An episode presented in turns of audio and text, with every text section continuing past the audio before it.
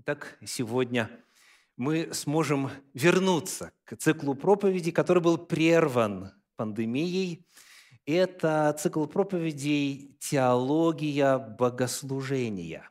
Мы изучали эту тему раз в месяц, в первую субботу месяца. И вот сегодня как раз такая суббота. Быстренько напомню, что нам уже удалось сделать, что удалось изучить в рамках этого цикла проповедей. Первая проповедь называлась «В поисках модели богослужения». Есть храм, есть дворы храма, есть синагога. И в этих трех местах разное служение проводилось.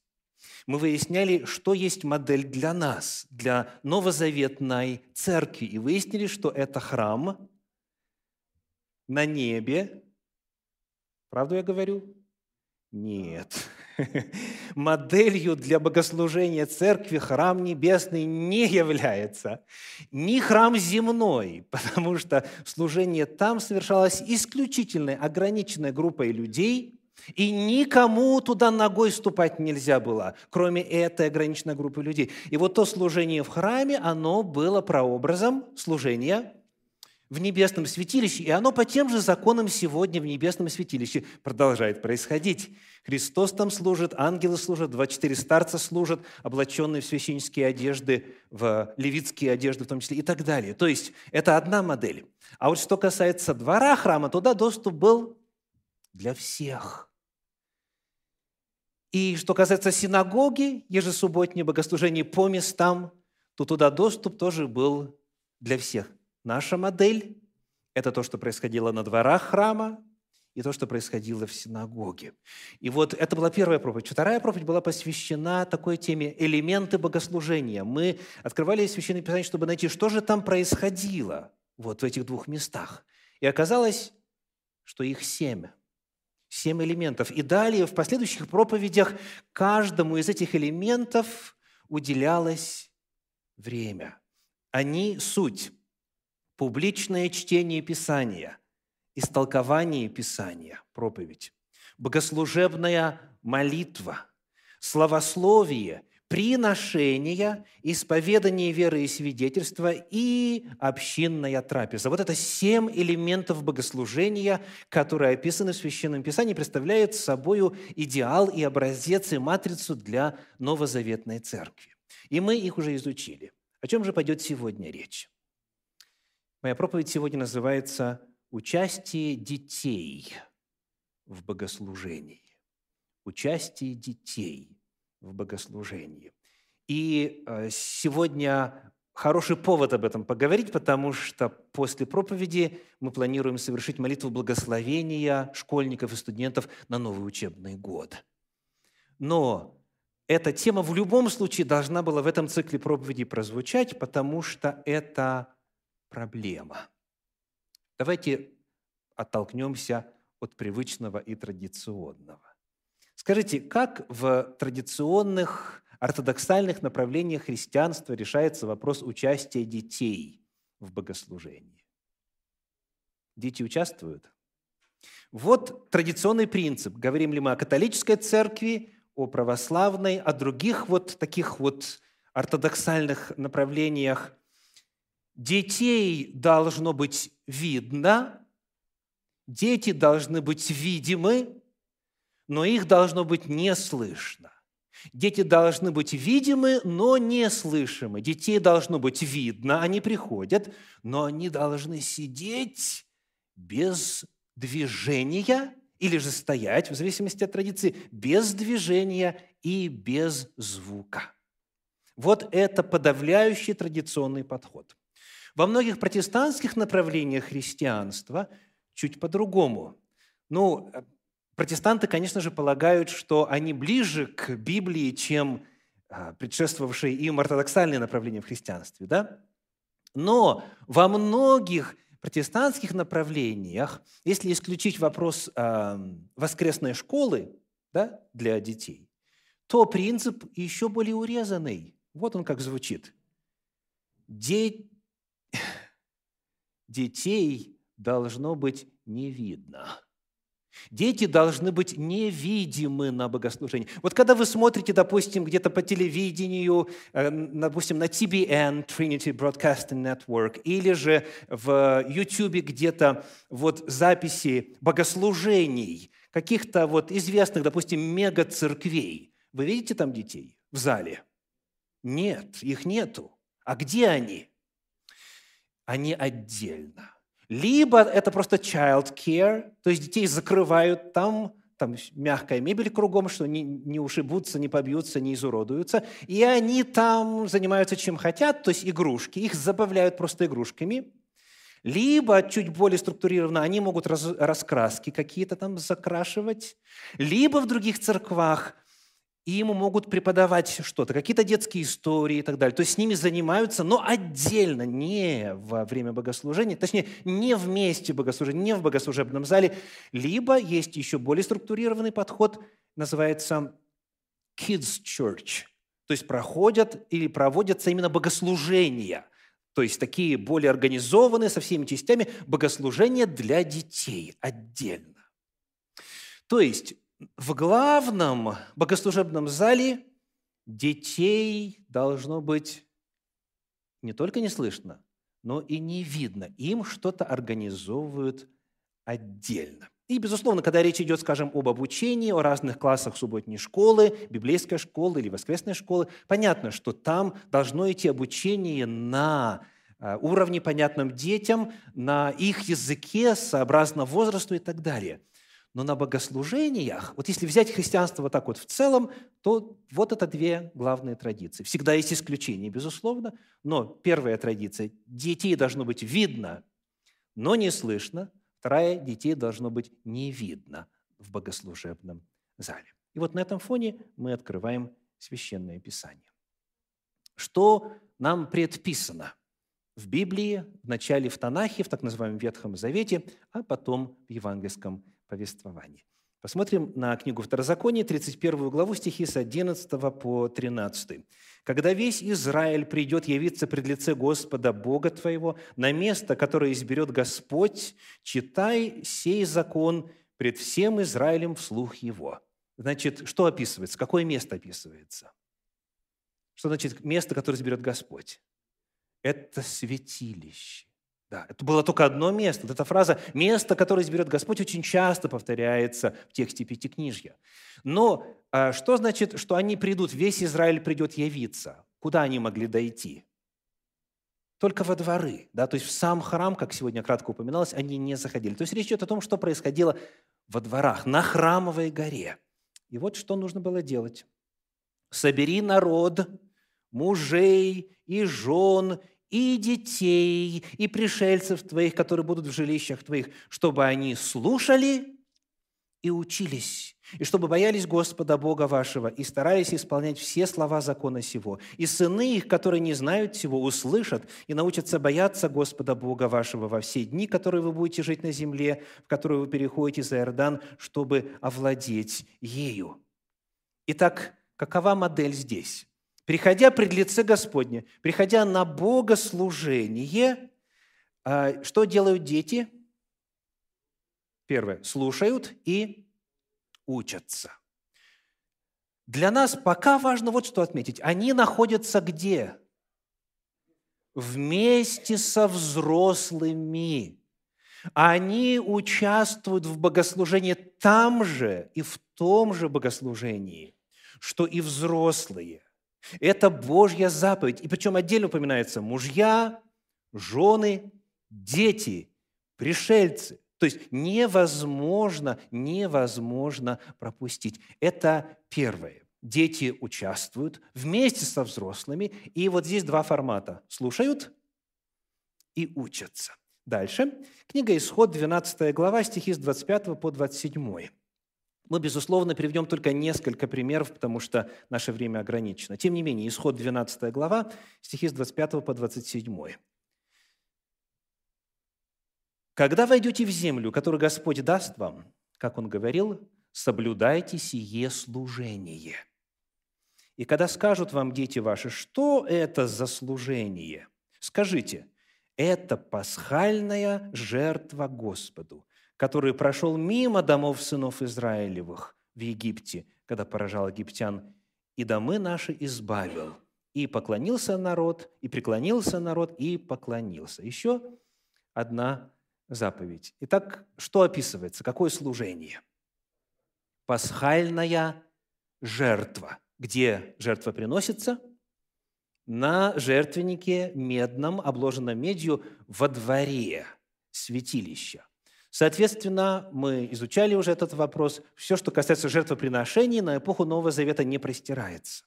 Но все, что касается участия народа и э, вот иного всего, исключая церемониал, исключая жертвоприношение, все остается в силе. Каков параметр участия детей тут? Что они здесь делают? Они, спасибо, задают вопросы – Поскольку они участвуют, они видят, вот что с барашком делают, вот что с кровью делают, вот они видят все эти движения, весь этот церемониал, и естественным образом они задают вопрос, что это, что это за служение, в чем смысл? И родители обязаны, я подчеркиваю, в рамках этого служения не сказать, «Хей, хей, подожди, подожди, придем домой, я тебе дома объясню». Не мешай, а то священник сейчас зашикает на, на нас. Нет – в рамках этого служения родители должны рассказать, должны объяснить. Вот когда говорить э, о Пасхе, например, то четырежды в тексте Торы, в тексте Пятикнижья говорится о том, что дети будут спрашивать. Дети спросят, а что это, а что это? То есть, по сути, само служение, оно построено так, чтобы провоцировать вопросы, чтобы побуждать детей задавать вопросы и чтобы отвечать на эти вопросы детям. То есть, отчасти цель богослужения в том, чтобы дети поняли Божью весть. Итак, мы выяснили, во-первых, что дети слушают и учатся, они задают вопросы, то есть они сами участвуют, и родители в рамках богослужения им отвечают. Еще один пример, книга Второзакония, 12 глава, стихи 17 и 18.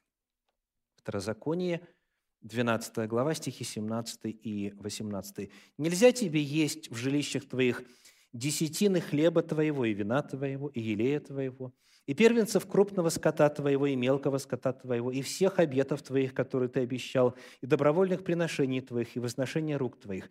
Но ешь сие пред Господом Богом твоим на том месте, которое изберет Господь Бог твой, ты и сын твой, и дочь твоя, и раб твой, и раба твоя, и левит, и пришелец, который в жилищах твоих, и веселись пред Господом Богом твоим о всем, что делалось руками твоими».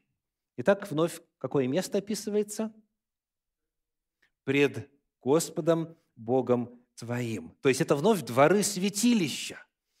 И, как мы выяснили в свое время, одним из элементов богослужения является общинная трапеза, которая осуществлялась и в Новоапостольской церкви. Они преломляли хлеб веселье, простоте сердца. Э, ну, апостол Павел, в частности, пишет, когда вы собираетесь на трапезу, друг друга ждите, чтобы не было того, что каждый свою пищу быстренько съедает и так далее. Ну, об этом была уже проповедь. Так вот, когда приходили дети вместе с семьями, они в чем еще участвовали, помимо прочего? Принимали трапезу и, спасибо, прозвучал уже ответ, веселились. Общинная трапеза – это чудесная возможность для детей участвовать на равных, потому что все умеют кушать. Проповедь не каждый может сказать, диаконом не каждый может быть, музыкантом и певцом не каждый может быть, а тут все участвуют. И у детей должно быть осознание, что это трапеза в честь Господа. Это не просто мы пришли брюхо набить, извините. Это именно трапеза Господня в честь Господа, в благодарность Господу за все Его благословения. Как то у нас сказано? «Ешь ты, сын твой, дочь твоя, и веселись пред Господом Богом твоим о всем, что делалось руками твоими». То есть эти праздники, они были сезонными, они были связаны с урожаем. И вот когда народ приходил при лице Господне, они его благодарили, перечисляли. И дети в этом могут участвовать. Они могут вспоминать, что за эту неделю произошло, что за этот месяц произошло. В их жизни, как Господь помог их там им там, допустим, экзамен по математике сдать, или как там с друзьями была напряженная ситуация, разрешилась ситуация, или очень банально подарили подарки на дни рождения. Это все повод поблагодарить Господа. То есть это часть богослужения, и дети в этом участвуют. Похожий отрывок. Второзаконие 16 глава, стихи 13 и 14. 16 глава, 13 и 14. «Праздник кущий совершай у себя семь дней, когда уберешь с гумна твоего и источила твоего». Сегодня, кстати, праздник кущий. Сегодня по библейскому календарю именно тот день. «И веселись в праздник твой ты, и сын твой, и дочь твоя, и раб твой, и раба твоя, и левит, и пришелец, и сирота, и вдова, которые в жилищах твоих». Перечисляя разные категории людей, Тора особо и в частности называет кого? Детей. Детей. То есть это важно, и сын твой, и дочь твоя, чтобы они приходили и веселились. Поэтому дорогие бабушки и дедушки, и прабабушки, и прадедушки, вот вашему поколению это бывает особо трудно понять и принять. Дети, приходя на богослужение, должны что делать? Давайте все вместе. Веселиться. У некоторых уста не открываются. Давайте еще раз попробуем. Что должны дети делать? Веселиться. Аллилуйя. Это Божья заповедь, чтобы место богослужения у них ассоциировалось с радостью и весельем, чтобы это было место, куда хотелось бы прийти, а не где нудно и трудно и нужно бездвижно сидеть и так далее. Еще один отрывок. Книга Неемии, 12 глава, стихи с 40 по 43. Неемии, глава 12, стихи с 40 по 43. Написано Потом оба хора стали у Дома Божия. Где? Дворы. Так? Дворы Господни. И я, и половина начальствующих со мной, и священники идут лица с трубами, и дальше 42 стих, и пели певцы громко. Как? Громко. Аллилуйя. 42 стих. 43. «И приносили в тот день большие жертвы и веселились, потому что Бог дал им великую радость. Веселились и жены, и дети, и веселье Иерусалима далеко было слышно». Как веселились, исходя из этого отрывка? В чем? Пели. Подчеркивается хор, подчеркиваются певцы, подчеркиваются музыкальные инструменты. То есть детям нравится петь.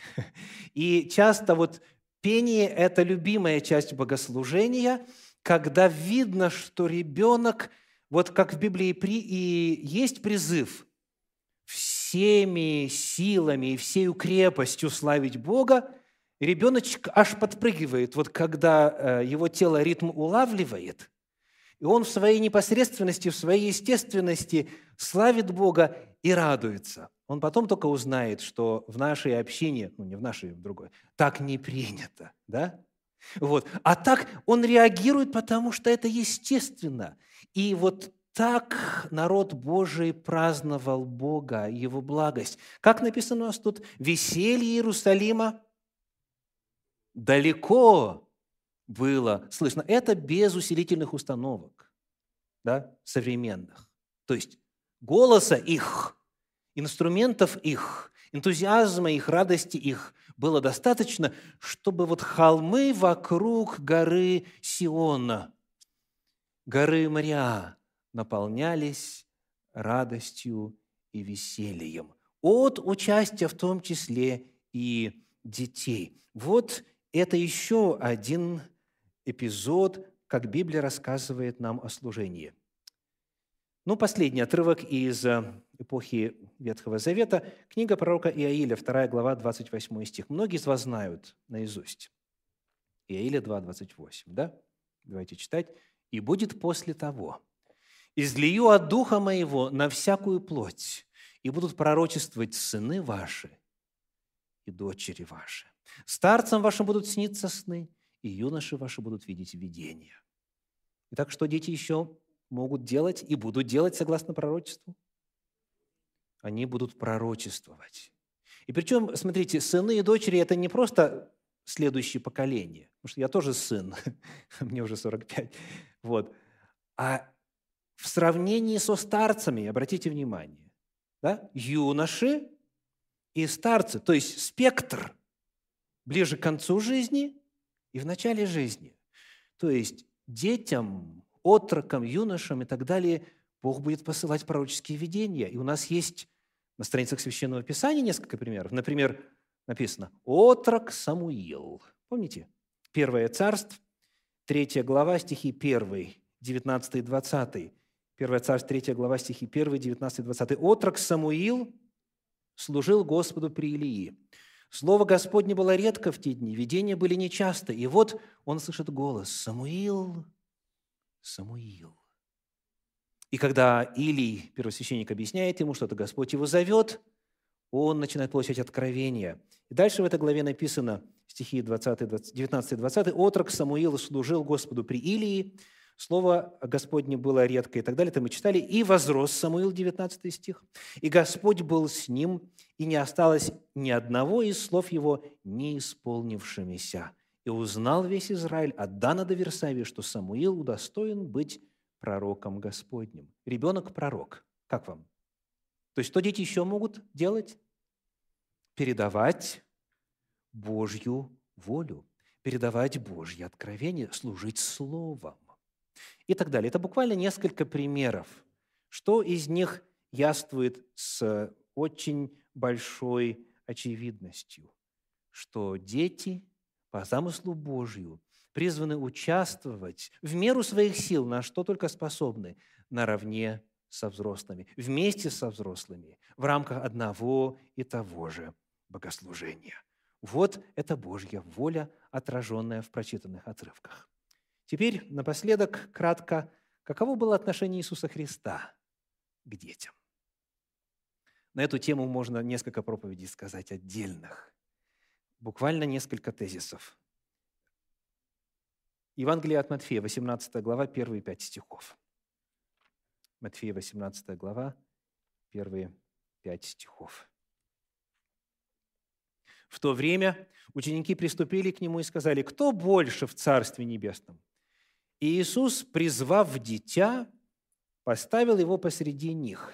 Вот меня всегда эта фраза а, умиляла.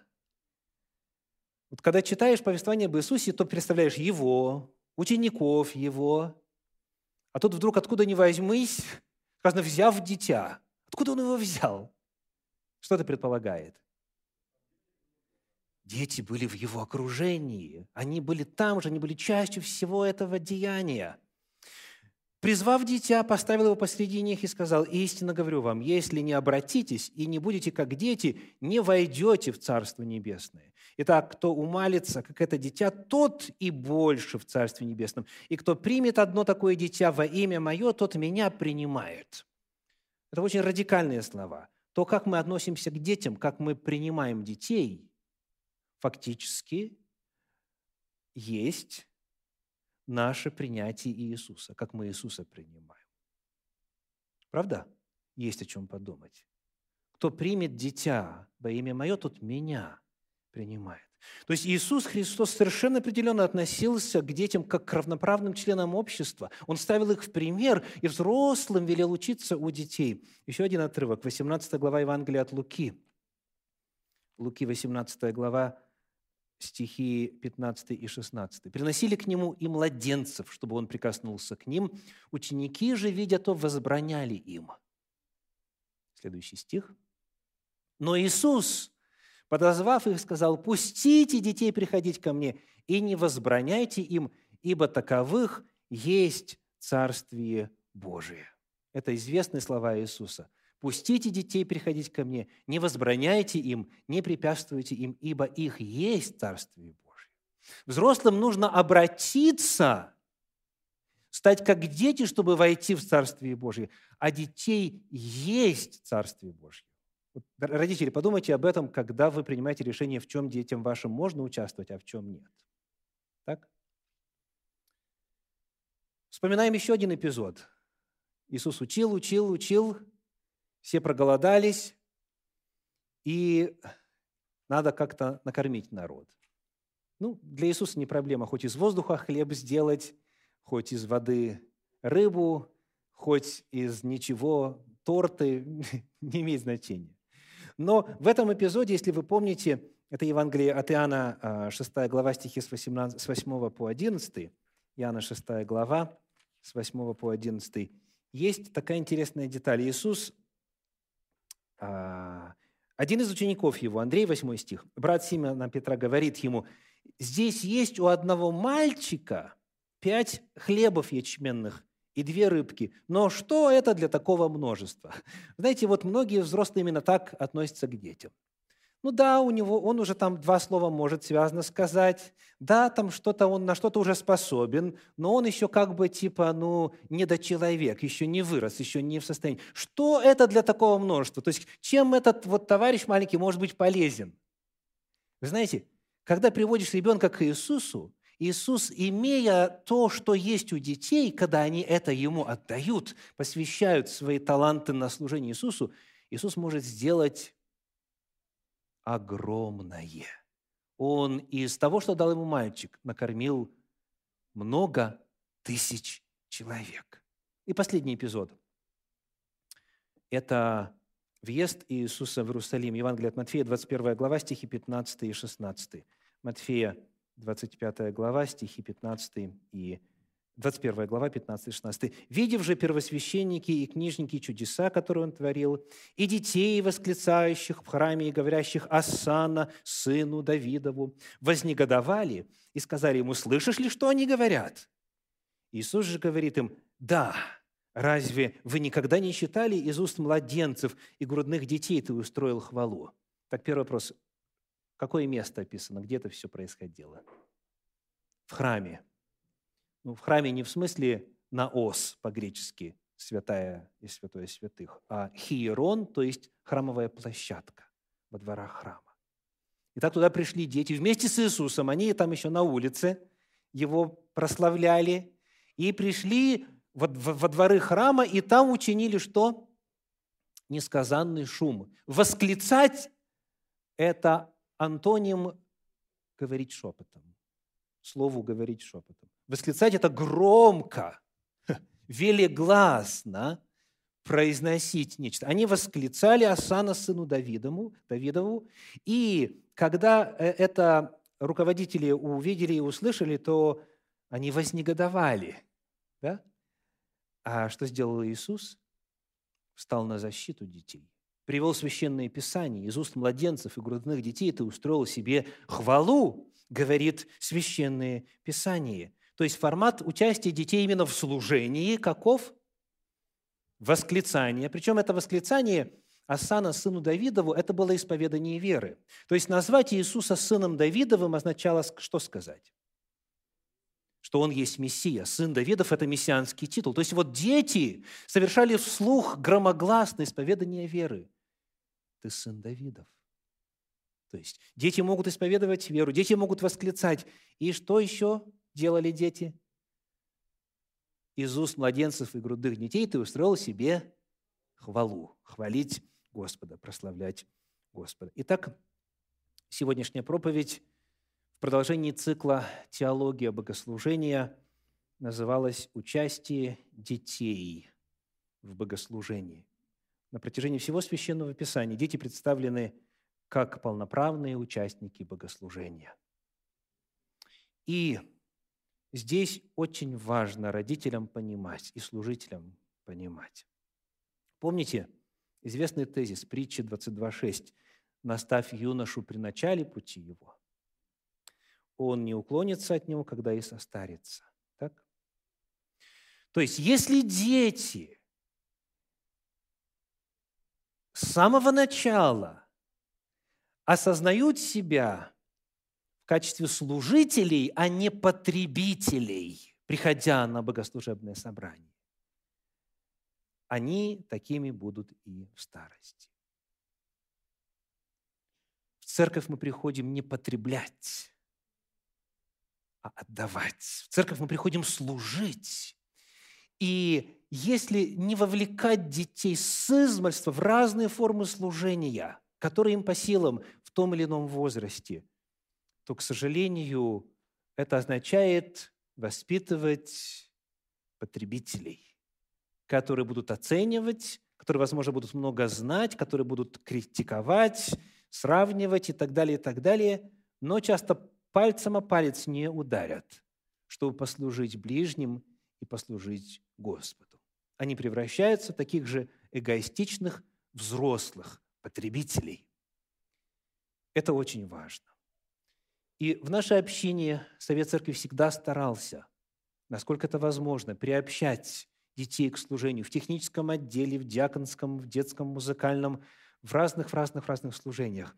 Но вот в этом году, в церковном году, который сегодня, кстати, начинается, в октябре месяце, и мы с Советом приняли следующее решение. Мы предлагаем этот год служения назвать так – год служения детей. Именно год служения детей. Чтобы дети участвовали еще больше в разных, в самых разных формах. До служения, во время служения. У меня здесь есть целый список, но нет времени его прочитать. Э, руководители отделов будут продумывать, какие есть варианты, какие способы. Даже, вот, допустим, очень легкое после богослужения собрать конвертики для приношений и вернуть на место. Это даже и трехлетний ребеночек справится. Так? пройти по всему э, зданию и выключить везде свет в конце богослужения и так далее. Есть масса разных форм. Библейские стихи рассказывать, петь, декламировать, участвовать в сценках, играть на музыкальных инструментах. Самые-самые-самые разные формы и форматы служения. Дорогие родители, воспользуйтесь этим годом, чтобы в течение этого года ваши дети воспринимали себя как служители. И пусть Господь обильно благословит всех вас. Аминь.